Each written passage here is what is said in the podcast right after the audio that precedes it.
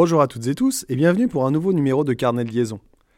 L'importance des mathématiques dans les programmes de physique spécialité est indéniable, comme du temps où j'étais élève finalement. Je me souviens que déjà, on enseignait les équations horaires et les équations de trajectoire en physique, nécessitant l'utilisation des primitives, avant d'aborder cette notion en maths. Incohérence totale.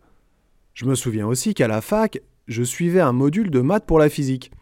J'aime bien cette idée, cette idée d'apporter au moment venu les outils mathématiques nécessaires pour comprendre la physique, que l'on pense les maths comme étant au service de la physique. Depuis deux ans, et le lancement de ma nouvelle activité professionnelle, je refais des maths. Au début pour rendre service aux familles, et puis aussi pour gagner ma vie correctement. Mais au fil du temps, et des progrès considérables accomplis, j'ai non seulement pris du plaisir à comprendre les maths, mais aussi prendre conscience de l'imbrication des maths dans la physique et la nécessité de maîtriser parfaitement ces outils mathématiques pour expliquer d'autant mieux la physique. Je prends un exemple concret, si je puis dire. L'établissement d'une équation différentielle que l'on retrouve dans quatre chapitres différents en physique, en terminale, et sa résolution. La résolution de l'équation différentielle.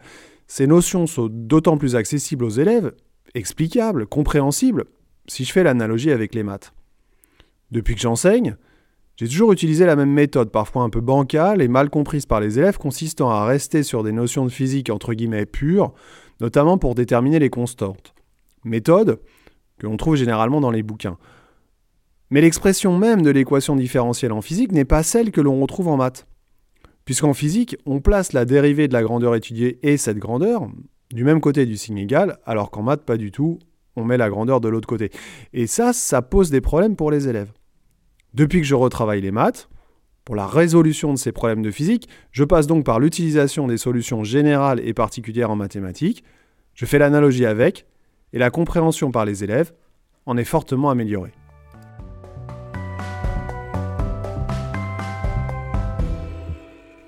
Alors vous allez me dire que c'est évident, que vous avez toujours fait comme ça, etc., etc. Je vous crois bien volontiers, mais pas moi.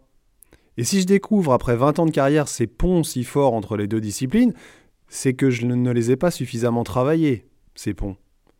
Et je ne les ai pas travaillés parce que j'en avais pas forcément le temps ou le courage, et que tous les ans, à la même époque, je me disais Ah oui, c'est vrai, il faut que je bosse les équadifs. Bref, j'en viens au fait.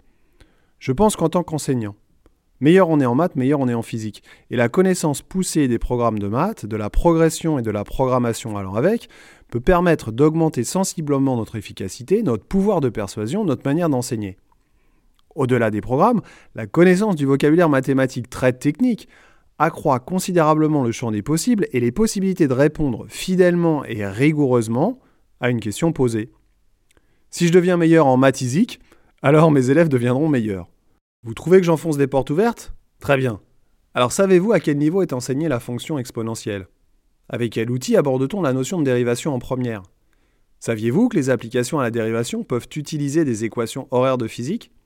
Comment s'exprime algébriquement une équation cartésienne de droite, une équation réduite, une fonction affine, une fonction linéaire, une situation de proportionnalité? Tous ces outils sont maintes fois utilisés en physique et posent de nombreux problèmes à nos élèves. Vous savez répondre à tout? Bravo! Vous êtes prêt pour enseigner la physique. Si vous aimez cette émission, n'hésitez pas à en parler autour de vous, mettre 5 étoiles sur votre plateforme, écoutez tous les épisodes dans l'ordre ou dans le désordre, rejoignez-moi sur ma page Facebook, podcast Carnet Liaison, sur Insta, Carnet Liaison Pod. Je vous dis à bientôt et d'ici là, portez-vous bien.